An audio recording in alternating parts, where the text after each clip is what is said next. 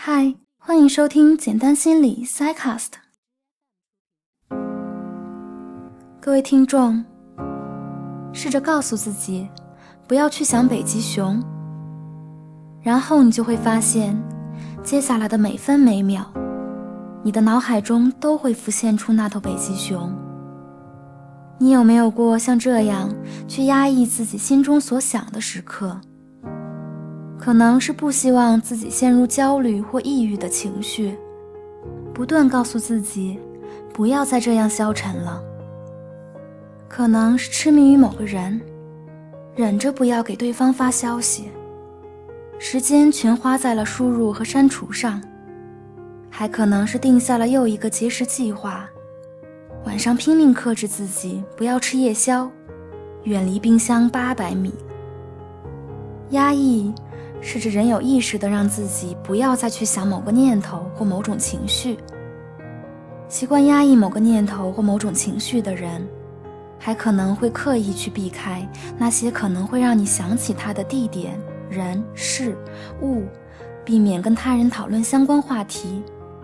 一旦快要想到他，就想尽办法转移注意力，甚至不惜让自己喝醉，或是沉迷于某些代替物。来麻痹自己，这一心理过程与强迫症有一定关联，因为强迫症患者会不断尝试去赶走脑海中那些不想要的、入侵式的念头。那么，压抑自己的想法或情绪，到底能不能把他们从脑子里赶走呢？很遗憾，研究表明不能。早在1987年。韦格纳教授及同事进行了著名的白熊实验，实验结果印证了开头那句话：当告诉人们告诉自己不要想一头白色的熊的时候，人们反而更经常想到一头白色的熊。韦格纳等人根据这一现象提出了讽刺进程理论，指的是你越想压抑某个念头，它越是可能冒出来。这就意味着。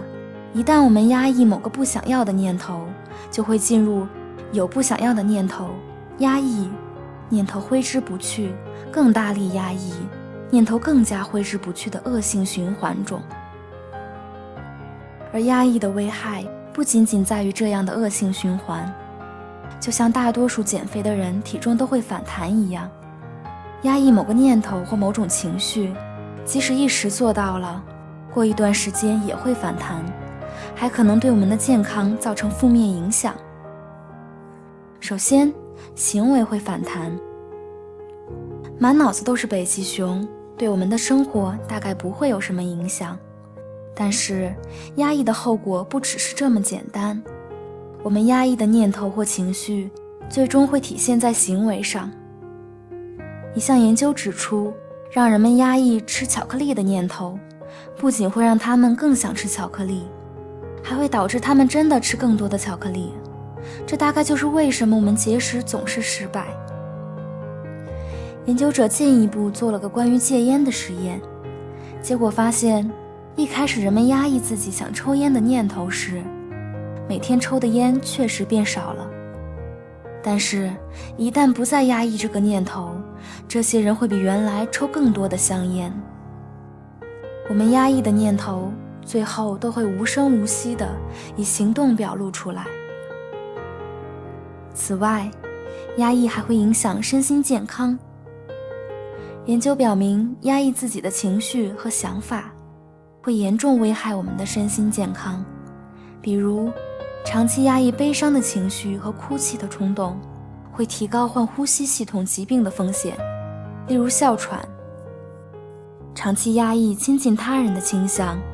与消化系统疾病相关，例如胃溃疡。长期压抑愤怒或和人争斗的冲动，容易患心血管疾病，例如高血压和冠心病等等。弗洛伊德曾说：“未表达的情绪永远不会消亡，它们只是被活埋，并将在未来以更加丑陋的方式涌现。”那么，我们为什么会压抑自己的念头和情绪呢？好好的表达出来不可以吗？相比起欧美地区的人们，东方人更加委婉，更倾向于压抑自己的情绪和想法，而不是直接表达出来。另外，包括亚洲文化在内的许多文化认为，压抑内心的想法和情绪是自控力强的表现。对于男性而言尤其如此，不然会显得不够男人。相反，情绪的流露或任由一些想法充斥在脑海里，或是体现在行为上，会被一些文化认为是弱者的表现。没人愿意被当成弱者，所以压抑不知不觉的就成了习惯。此外，压抑可能是被羞耻感所驱使。无论是研究中的情境，还是日常生活中的事例，我们压抑的那些想法或情绪，大多是负面的，被我们自身或他人认为是不应该有的。例如抽烟、喝酒、甜食、焦虑、抑郁、愤怒等等。而就像很少人会说自己压抑过想要学习的念头。很多抑郁症患者跟我们说。他们有时背负着家人想让自己好起来的期望，或是看着别人都很开心，只有自己很抑郁的时候，就会很自责，对自己的抑郁情绪感到羞耻，为此拼命压抑自己的抑郁，最终却变得更严重了。上述的那些想法和情绪，除了会引发我们的羞耻心，还可能有恐惧感。让我们产生战或逃的应激反应，希望它们从来没有存在过。与物质世界中的威胁不同的是，想法和情绪都是看不见、摸不着的，所以无论是战斗还是逃跑，结果都是去有意识的压抑它们，告诉自己不要再想。压抑想法或情绪，目的原本是为了摆脱它们。结果却想得更多，自负手脚。这里有三个办法，既可以减少那些不想要的想法或情绪，又不会让我们陷入压抑的恶性循环。希望能帮到大家。第一，认真专注地想点别的。韦格纳和他的同事在某一个实验中，让那些原本在想白色北极熊的被试换换脑子。去想一辆红色的大众汽车，后来那些背试就不想白色的熊了。所以，下次在担心吃夜宵会胖的时候，不妨试试开黑一盘王者荣耀。第二，认真专注地想这个念头。在很久之前，弗洛伊德就提出过，当人们有一些不愿回想的创伤经历与情绪时，试着倾诉和表达出来。能够减少长期的情绪困扰。后来的一些临床研究也指出，无论是创伤经历、成瘾、焦虑、抑郁、过度担心，还是恐惧症和强迫症，当人们有一些不想要的想法和情绪时，不去压抑，而是专注去想，反而会有助于减轻症状。但同时，韦格纳等研究者也提到，这一过程或许会十分痛苦。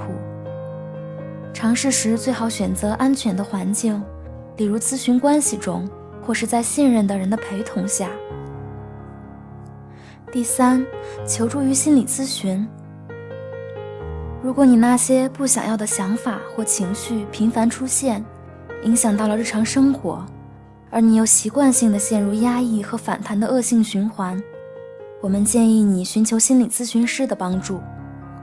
心理咨询可以帮助你了解这些想法和情绪从哪里来，压抑他们的习惯是如何养成的，也会帮助你找到更加积极的方式来应对这些想法和情绪。愿我们最终都能够和自己的内心和平共处。以上就是本期 Cycast 的全部内容啦。谢谢你的收听，记得订阅我们，我们下期再见。